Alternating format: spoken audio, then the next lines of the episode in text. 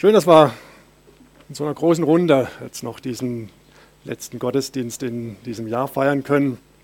Ähm, ist noch gar nicht so ganz in meinem Hirnkastel drin, dass das Jahr schon zu Ende ist, aber es ist so, ja. Und ich finde es ich auch klasse, dass wir das hier ähm, dieses Jahr, weil es ein Sonntag ist, jetzt nochmals hier mit einem gemeinsamen Gottesdienst feiern können und wollen auch nachher Abendmahl feiern, einfach zum, zum Abschluss von diesem Jahr. Ich denke, das ist, ähm, das ist sehr gut und, und sehr schön, auch wenn es schon ein bisschen früh am Tag ist, ja, aber ich möchte heute ein Thema ähm, nehmen, was ich vor ein paar Wochen in Singapur aufgegriffen habe. Ja, ich war ja Ende November war ich in Singapur und ich war auch übers Wochenende dort und was ich dann meistens mache, ist, dass ich dort irgendwo in den Gottesdienst gehe. Ja, da gibt es typischerweise in der Nähe vom Hotel gibt's, ähm, erstens viele äh, Essensstände. Ja, da muss man nur rausgehen, fünf Minuten laufen, findet man was zum Essen. Und du musst nur rausgehen und fünf Minuten laufen oder zehn Minuten, dann findest du eine, eine Kirche, eine christliche Kirche. Ja, das ist an sich sehr, sehr schön und sehr beeindruckend. Und ich war dann dort im Gottesdienst. Ähm, und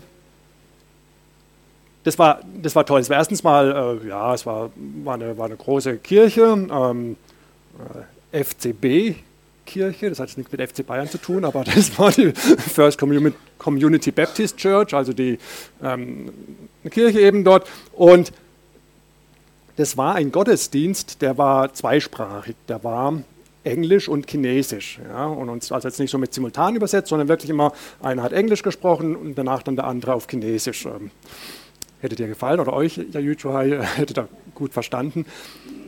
Das Englische habe ich verstanden, das Chinesische nicht, aber was, was ich einfach toll fand, ist, ähm, erstens viele tausend Kilometer weg von hier in eine Gemeinde, in den Gottesdienst gehen zu können. Ja, das, das ist für mich so, so, so, so, so beeindruckend immer wieder. Mh, mm, ja, Gott hat sein, seine, seine Gemeinde nicht nur hier in, in Waldkraiburg, sondern einfach überall auf der Welt. Ja, egal ob im Westen in Amerika oder eben wenn ich in Singapur bin.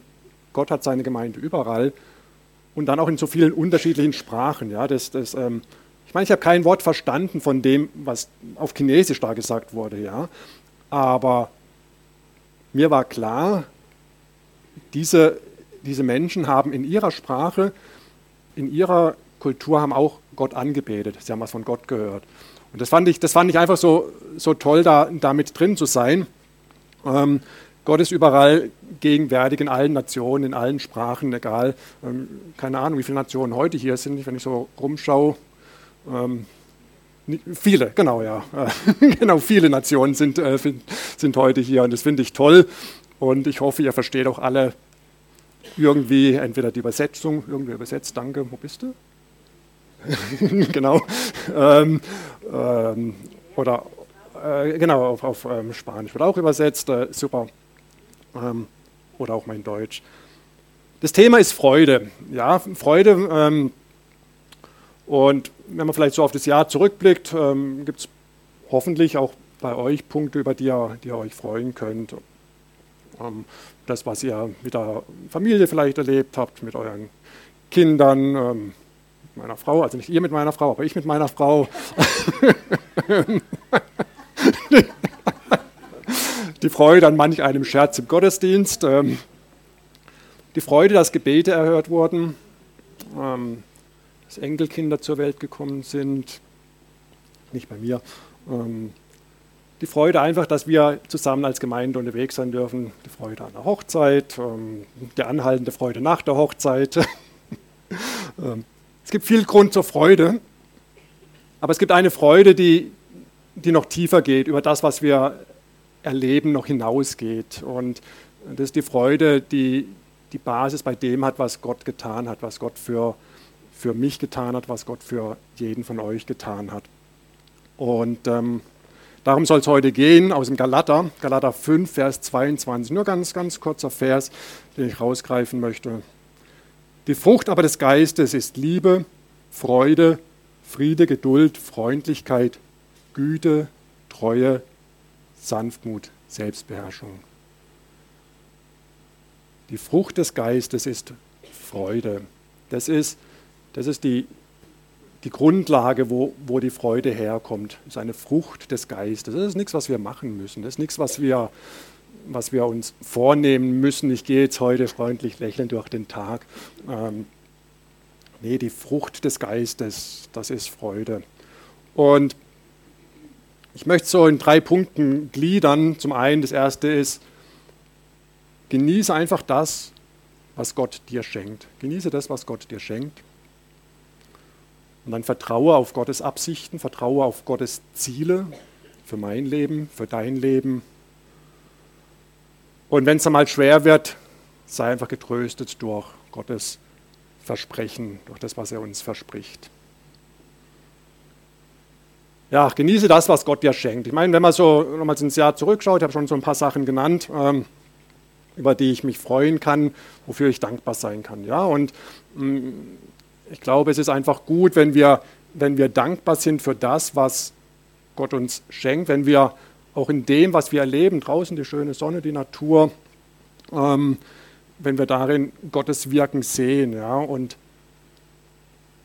wenn ich nicht das sehe, vielleicht was noch fehlt. Ja, mein, ein Swimmingpool im Garten daheim hätte man noch Platz und wäre auch schön, die Kinder hätten sich immer gewünscht, aber ähm, ist halt nicht. Ja? Und ich muss ja nicht das sehen, was noch fehlt, sondern ich, ich möchte mich einfach an dem freuen, was ich habe, an dem freuen, was, was Gott, Gott mir gibt. Ähm, mich nicht mit anderen vergleichen. Ja? Wenn, ich, wenn ich anfange, mit anderen mich zu vergleichen, habe ich eh schon verloren. Ja?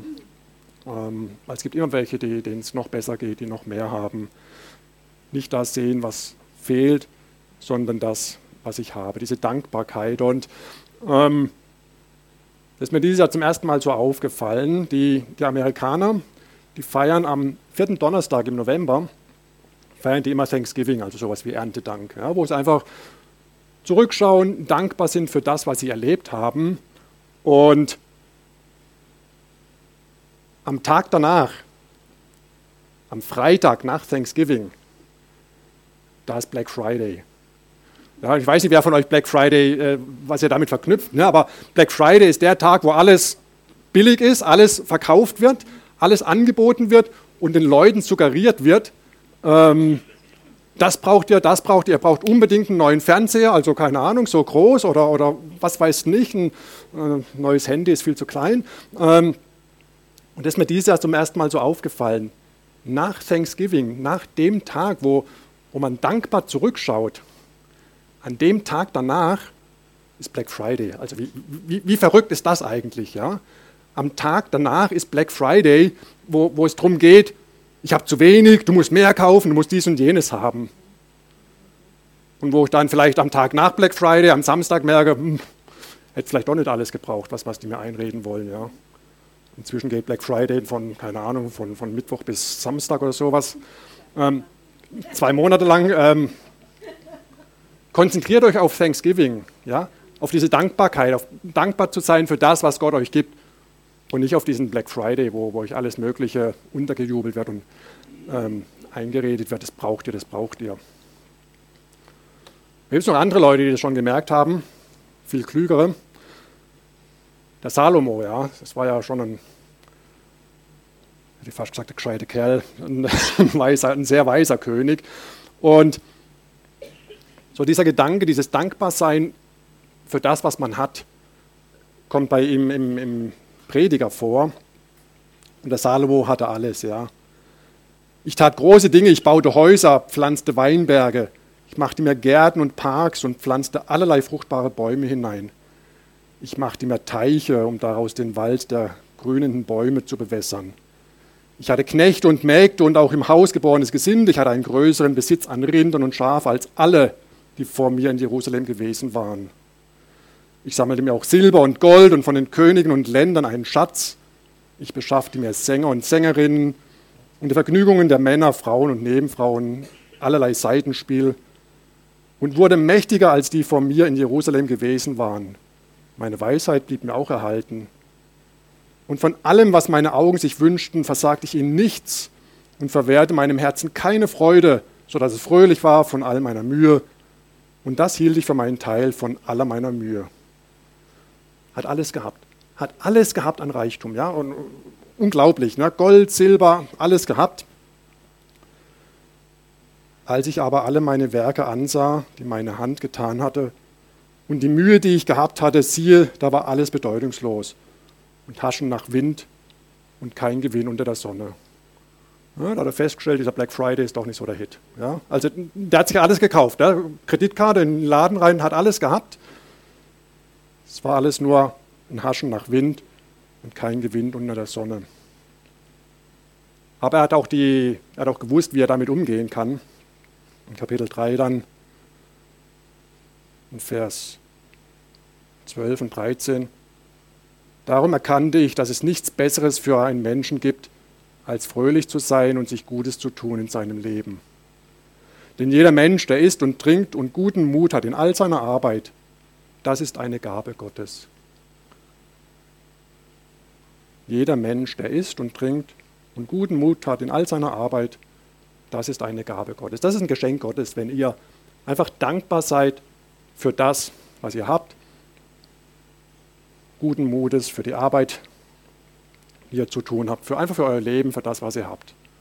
Nicht der Reichtum. Ist schön, wenn man es hat und wenn nicht, dann eben nicht. Das ist nicht das, Entscheidende, sondern dankbar sein für das, was, was Gott einem gibt. Genieße das, was Gott dir schenkt. Ich denke, das ist, das ist ein, ein Bauteil von, von Freude dann, ja? wenn, ich, wenn ich einfach in dem, was Gott mir schenkt, wenn ich das genießen kann, wenn ich, wenn ich darin Gottes Wirken sehe, dann ist das ein Baustein ähm, der Freude, die Gott mir schenkt. Es gibt noch mehr, ja, nicht nur das, was ich gerade so jetzt die letzten Monate und so erlebt habe, das die, die Freude daran, sondern auch die Gewissheit, dass Gott eine Absicht, ein Ziel hat für mein Leben. Das Vertrauen auf Gottes Absichten, auf sein Ziel. Was ist das Ziel in deinem Leben? Ja? Warum, warum bist du eigentlich hier? Also nicht hier im Gottesdienst, sondern auf dieser Erde. Warum lebst du? Ne? Ähm, ich habe vor vielen Jahren mal überlegt, als ich so noch im, im Studium oder ähm, Doktorarbeit war, ob ich äh, wirklich Physik machen soll oder ob ich Richtung Lehramt gehen soll. Da habe ich ein bisschen Richtung Lehramt angefangen und da war ich mal in irgendeinem Seminar und da ging es auch sinngemäß darum, ja, warum bin ich Mensch oder wer bin ich oder sowas. Und ich habe dann gesagt, ja, also ich bin, ich bin jetzt nicht irgendwie ein Zufallsprodukt oder ich bin nicht irgendwie der Gendefekt eines Affen, ja, also, ähm, sondern ich bin hier, du bist hier, weil du ein Geschöpf Gottes bist.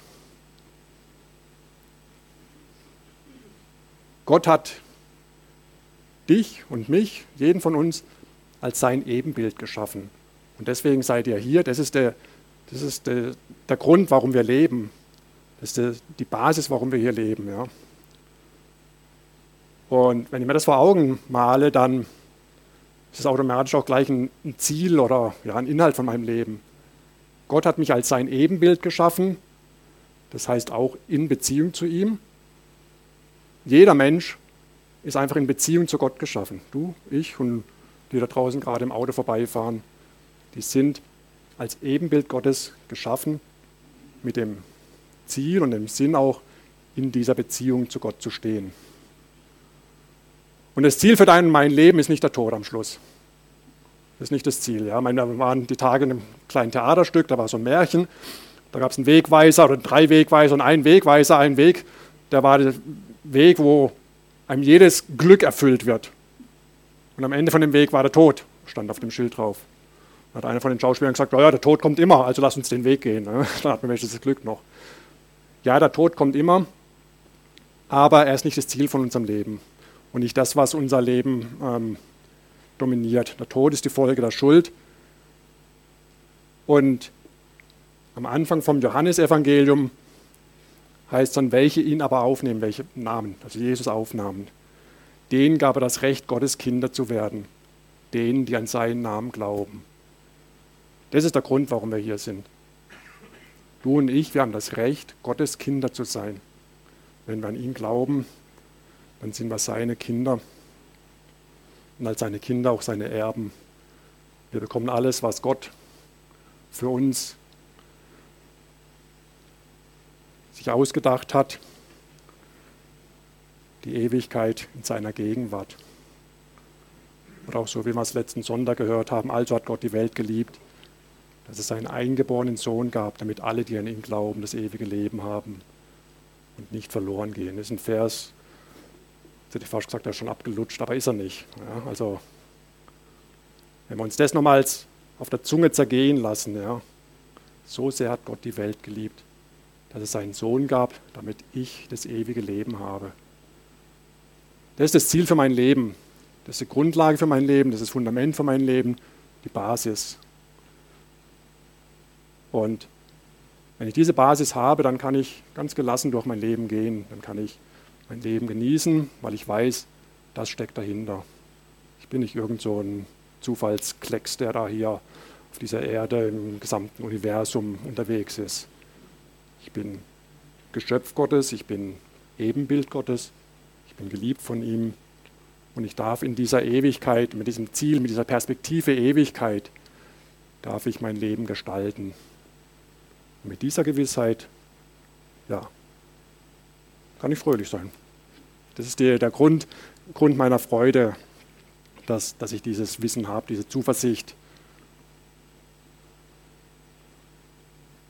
Und drittens sei getröstet durch Gottes Versprechen, weil selbst mit dieser Freude, mit dieser Perspektive auf die Ewigkeit, ist jetzt noch nicht so, dass das immer alles super läuft. Ja? Ähm, bei mir nicht und bei euch wahrscheinlich auch nicht. Ne? Ähm, und wir haben es letzten Sonntag auch gehört, die ganze Kreatur sehnt sich nach, nach Erlösung. Ja? Und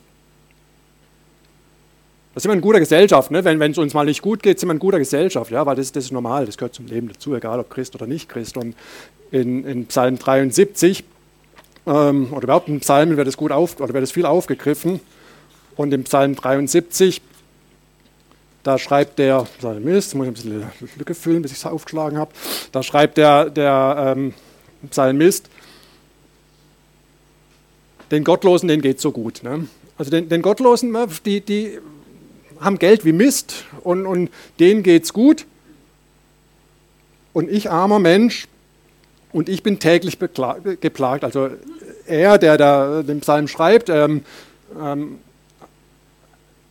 er sagt, er macht eigentlich, er, er, er, befolgt Gottes Wort. Ich bin täglich geplagt. Und den anderen, den Gottlosen, denen geht es so gut. Das ist heute auch so. Ja? Den Gottlosen da, die die gehen am Black Friday, da zücken sie ihre Kreditkarte und, und kaufen sich alles. Und ich nicht. Ja. Denen geht es so gut und ich nicht. Aber dann kommt der Psalmschreiber auch darauf oder zu diesem Bekenntnis. Wenn mir auch Leib und Seele verschmachtet, bist du doch Gott zu jeder Zeit meines Herzens Trost und mein Teil. Auch in den schwierigen Zeiten im Leben, wo es uns nicht gut geht, da ist Gott mein Trost und mein Heil. Aber das ist meine Freude, dass ich mich zu Gott halte und meine Zuversicht setze auf Gott den Herrn und verkündige all dein Tun. Das ist meine Freude, dass ich mich zu Gott halte. Das ist ein Vers, der kann einen das ganze Leben begleiten weil das das ist, was wirklich, ähm, was wirklich zählt. Gott ist meine Zuversicht, Gott ist mein Trost. Und dieser Gott ist auch kein ferner Gott, kein Gott, der da irgendwo über den Wolken thront, sondern Gott kam auf die Erde, am Weihnachten gefeiert, Gott wurde Mensch. Er weiß sehr genau, wovon er spricht. Gott begegnet mir im Abendmahl nachher. Gott ist da und begleitet uns. Im Psalm 23 ähm, ist ja auch nochmals, denke ich, äh, so beschrieben. Wenn ich wanderte im finsteren Tal, fürchte ich kein Unglück, denn du bist bei mir, dein Stecken und Stab trösten mich. Ja, da heißt es nicht, es wird kein Unglück geben oder es wird kein finsteres Tal geben, es wird immer nur Sonne geben. Nee, denn du bist bei mir, dein Stecken und Stab trösten mich wenn ich im finsteren Tal wandere. Ja, es wird dieses finstere Tal auch geben, ja, aber wir können gern durch Gottes Versprechen, die gültig sind und auf die wir uns verlassen können, durch die können wir getrost dann durch diese schwierigen Zeiten gehen. Du bereitest vor mir einen Tisch im Angesicht meiner Feinde. Im Angesicht meiner Feinde bereitet Gott mir einen Tisch. Das heißt, auch wenn es drumherum alles wild und, und, und wüst ist, bereitet Gott mir einen Tisch, wo ich mit ihm zusammen sein darf, wo ich mit ihm zusammen essen darf. Wenn wir nachher Abendmahl feiern, dann gehe ich mal von aus, dass jetzt keine Feinde hier sind, ja. Ähm, aber trotzdem, der letzte Feind, der besiegt wird, ist der Tod. Ja, Im Angesicht meiner Feinde bereitet Gott mir ein, ein Mahl. Wir dürfen dieses Abendmahl feiern, weil wir wissen, dass der Tod überwunden ist durch Jesu Geburt, Kreuz, Tod, Auferstehung. Im Angesicht meiner Feinde, im Angesicht des Todes bereitet Gott mir ein Mahl. Deswegen feiern wir nachher Abendmahl. Es wird weiterhin Schwierigkeiten geben in meinem Leben, in deinem Leben, aber ich werde immer da im Hause des Herrn bleiben. Das ist eine, sein Zuspruch Gottes, dass das gilt. Ja, Freude als Frucht des Heiligen Geistes, das Genießen, was Gott mir schenkt, auf Gottes Absicht vertrauen und getröstet durch Gottes Versprechen auch durch die Täler gehen. Das ist das, was die Frucht des Geistes in dir und in mir bewirken möchte. Einfach diese, diese Freude an diesen Themen, an diesen Punkten.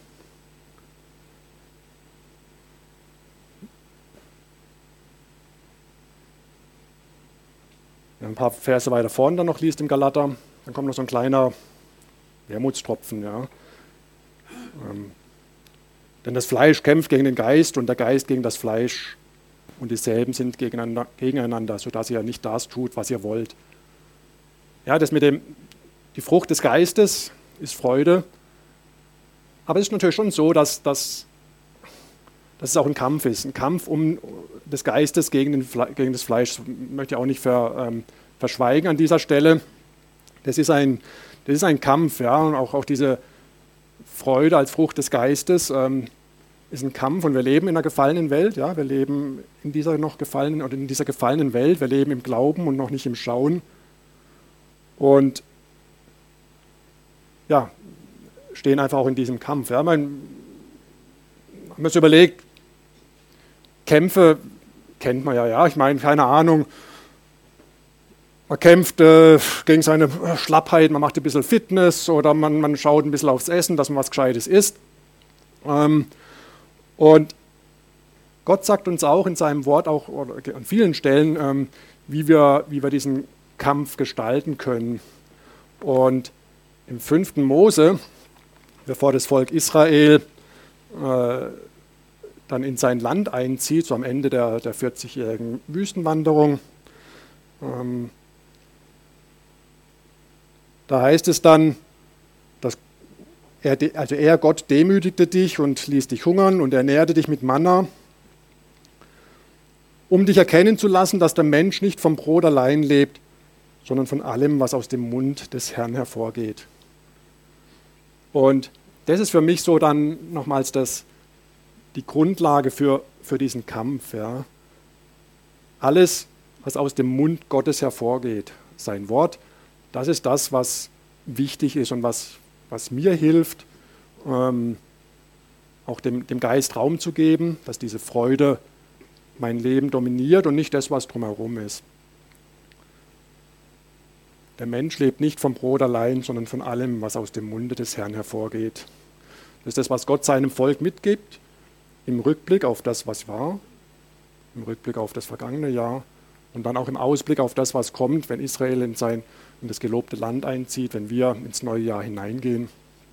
Ähm, nehmt es mit einfach, dieses, dieses ähm, Vollkornbrot, ja, dieses Wort Gottes mitnehmen. Und das Gute noch, ganz zum Schluss, der Kampf ist gekämpft. Ja. Das heißt zwar, es ist ein Kampf, ähm, Fleisch, gegen, Fleisch gegen Geist, aber der Kampf ist gekämpft und der Sieg ist klar. Jesus hat am Kreuz gesagt, es ist vollbracht. Ja, der Kampf ist zu Ende. Gottesdienst auch gleich. Ähm, der Kampf ist gekämpft durch das, was am Kreuz äh, passiert ist, durch Jesu Tod und Auferstehung.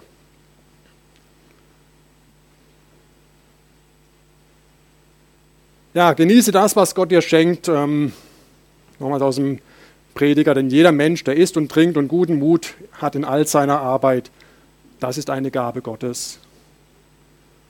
Vertraut auf Gottes Absichten und Ziel, welche ihn aber aufnahmen.